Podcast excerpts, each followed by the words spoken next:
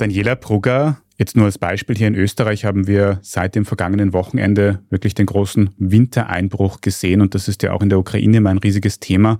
Wie nah steht die Ukraine vor dem vermutlich harten Winter und ist man dafür gerüstet? Also ich kann zunächst sagen, dass ich das immer mitfrage, wenn ich Interviews führe, wie sich die Menschen eben vorbereiten auf den Winter. Und zuletzt war ich zum Beispiel in den Regionen Sumy und Kharkiv unterwegs und war dort auch in Dörfern, die eben teilweise zerstört wurden aufgrund der Angriffe. Und die Lage in den Dörfern ist natürlich eine andere als in den Großstädten. Also in den Dörfern, da sammeln die Menschen natürlich Brennholz und versuchen sich einfach bestmöglich vorzubereiten mit Lebensmitteln, mit, mit Decken, mit allem Möglichen eben. Und gleichzeitig ist aber auch die Lage ganz anders in gewissen Dörfern, die sich eben in der Nähe der Front befinden, weil die Zerstörung dort eben auch immer noch sichtbar ist. Also ich war in einem Dorf, wo die Menschen einfach teilweise ohne Fenster leben, also wo diese ganz grundsätzlichen Voraussetzungen einfach nicht gegeben sind dafür, dass man den Winter gut überstehen kann. Und die Regierung hat sich in den vergangenen Wochen auch immer wieder darum bemüht, Zwangsevakuierungen durchzuführen von Familien mit Kindern, die eben in der Nähe der Front leben, um diese eben in Sicherheit zu bringen.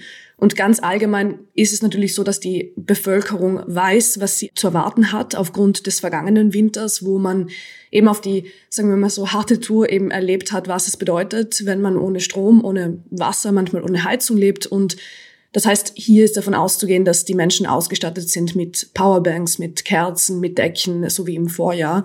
Aber was genau passieren wird, das können wir jetzt natürlich noch nicht abschätzen. Also die politischen Verantwortlichen, die bemühen sich zwar immer wieder zu betonen, dass die kritische Infrastruktur in diesem Jahr besser geschützt wird, also auch durch die Luftabwehr zum Beispiel. Aber es ist natürlich auch so, dass die Resilienz nicht mehr gegeben ist, so wie sie vielleicht vor einem Jahr war, weil einfach vieles nicht repariert werden konnte und weil teilweise auch die Ersatzteile fehlen für größere Reparaturen. Das heißt, es ist eigentlich damit zu rechnen, dass es wieder zu sehr großen Ausfällen kommt, die es jetzt auch schon in manchen Landesteilen gibt. Also zum Beispiel, wenn man sich anschaut, die Regionen Cherson oder Mikolaev oder auch im Donbass natürlich, da gibt es natürlich Orte, wo diese Ausfälle jetzt schon zum Alltag dazugehören.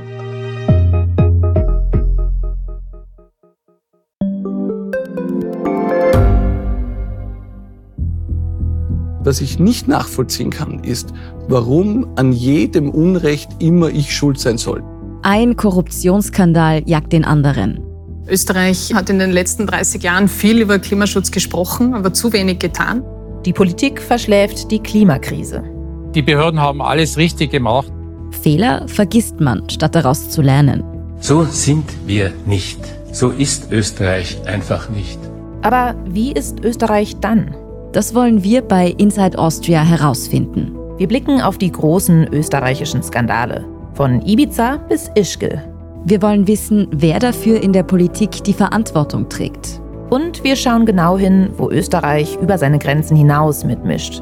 Vom Wirecard-Skandal bis zum Ukraine-Krieg. Das ist Inside Austria von Standard und Spiegel. Jeden Samstag eine neue Folge, überall, wo es Podcasts gibt.